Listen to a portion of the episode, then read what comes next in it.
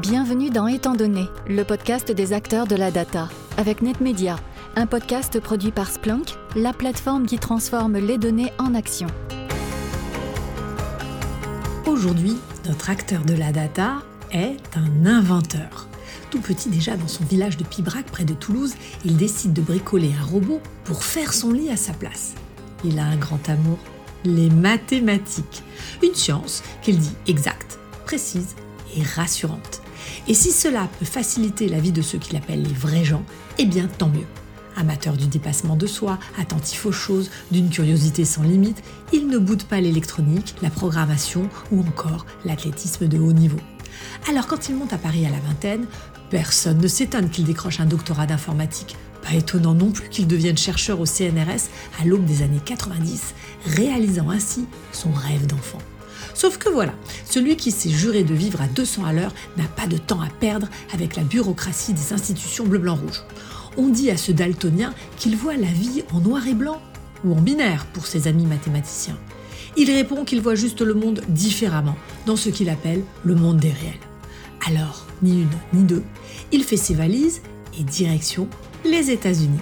La Silicon Valley, c'est un peu le coup de foudre pour celui qui y élira domicile et obtiendra même la nationalité américaine. Dit Siri, mais comment il occupait son temps en Californie?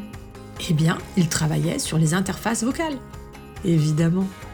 Il crée aussi un laboratoire spécialisé en intelligence artificielle qui développe les premiers réfrigérateurs connectés et travaille sur des prototypes de voitures intelligentes.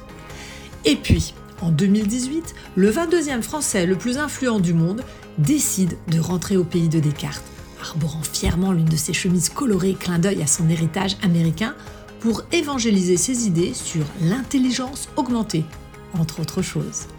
Ah oui, car notre invité est aussi le directeur scientifique de Renault, j'ai nommé Luc Julia. Merci Anne Guénéré, directrice commerciale chez Splunk, pour ce portrait tout en intelligence naturelle de notre invité. Bonjour Luc Julia. Bonjour, bonjour. Vous êtes donc directeur scientifique de Renault depuis quelques mois à peine, mais nous parlerons moins dans ce podcast de votre nouvelle fonction que de votre vision très recherchée de l'évolution des approches de la data et de l'IA. Pour commencer, Luc, que pensez-vous des modèles actuels les plus courants d'analyse de la data? Ben, je pense qu'ils sont définitivement intéressants. Il y, a, plein plein de choses à faire, hein. mais ils sont un peu trop faciles, on va dire. C'est-à-dire qu'il y a beaucoup beaucoup beaucoup de données disponibles et peut-être un peu trop et il faudrait pouvoir les trier, il faudrait pouvoir euh, mettre sur la table des choses qui vont être seulement intéressantes pour les algorithmes concrets. Pourquoi je dis ça? Parce que euh, du coup, ça veut dire que toutes ces datas, toutes ces données qui sont là euh, disponibles, elles prennent quand même beaucoup de place. elles prennent beaucoup de place, ça veut dire beaucoup d'énergie. Et donc, il faudrait passer d'un modèle big data à un modèle small data. Alors, ça ne veut pas dire qu'il faut pas regarder les datas.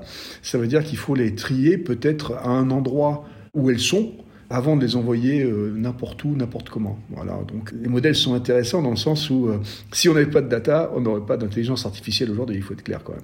Justement, qu'est-ce qui vous plaît, qu'est-ce qui vous déplaît dans les approches actuelles de l'IA Déjà, il, faut donner, il faudrait donner une définition de l'IA. Et ça, ça serait compliqué. L'intelligence artificielle, la vraie, celle que les scientifiques qui font de l'IA ont dans leur visée, euh, celle-là, cette intelligence artificielle-là, elle est extraordinaire. Hein. Elle nous permet de faire des trucs fantastiques, euh, quel que soit le domaine. Par contre, celle que j'aime pas, alors pour parler vite fait de, de ce que j'aime pas dans l'intelligence artificielle, c'est justement celle qu'on nous présente comme étant un truc de Hollywood, un truc de science-fiction. Ça, j'aime pas parce que celle-là n'existe pas, d'accord? Mais bon, pour revenir à euh, les approches que, que j'aime et que j'aime pas, dans les IA, il y en a plein, plein de différentes.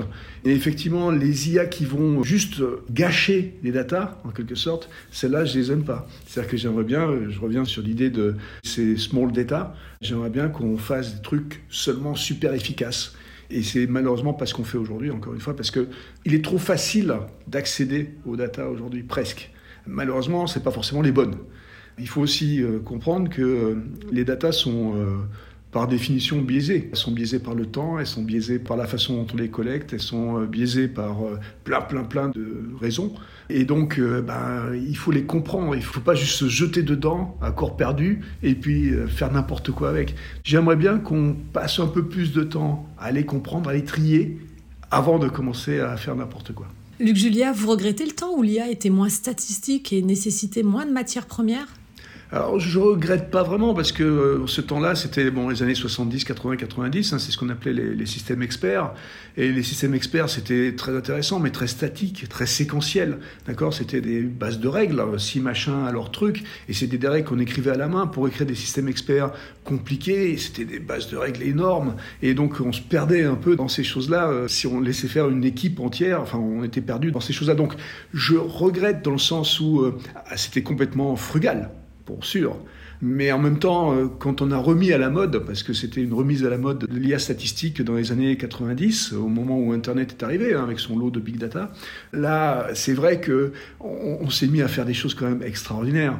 Euh, je veux dire, quand on peut faire euh, des reconnaisseurs de n'importe quoi, avec bon beaucoup beaucoup de données, mais on peut faire quand même, on peut reconnaître des tumeurs cancéreuses dans des radios. Je veux dire, c'est quand même extraordinaire. Et on fait ça à des pourcentages de fiabilité qui sont beaucoup mieux que ceux des humains. Alors ça ne veut pas dire qu'on euh, remplace les humains, hein, il faut faire attention, on en parlera peut-être, mais ça veut dire juste qu'on va les aider à, mettre euh, sur la pile les choses les plus intéressantes. Mais bon, bref, je ne peux pas dire que je regrette ce qui se passait avant, mais je pense qu'on pourrait, dans ce modèle de small data dont je parlais, je pense qu'on pourrait repenser à ce qu'on faisait avant et le réinjecter en quelque sorte dans les IA d'aujourd'hui. Donc faire une sorte d'IA hybride qui serait un modèle statistique couplé avec un modèle logique, parce que euh, ces systèmes experts dont on parle, c'était les modèles logiques. Voilà, donc euh, je ne regrette pas, mais je pense qu'on pourrait être nous-mêmes plus intelligents.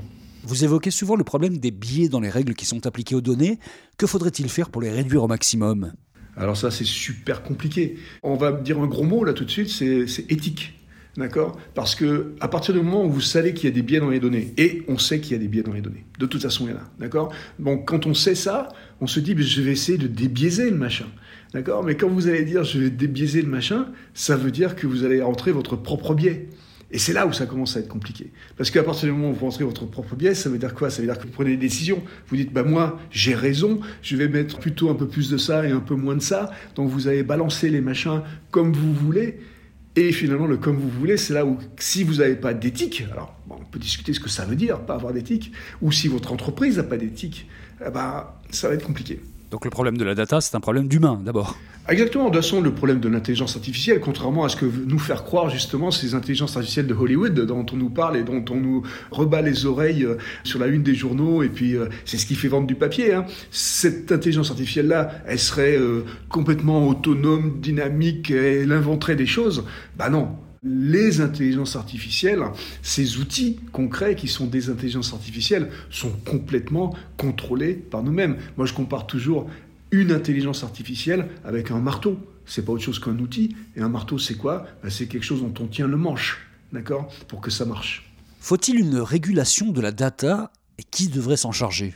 Ça encore, c'est une question compliquée, mais un peu moins compliqué, je pense, maintenant qu'on commence à comprendre que euh, ça dépend des sociétés. Alors les sociétés démocratiques, comme les nôtres, on va pouvoir, on va devoir réguler, mais on va devoir réguler en écoutant les gens.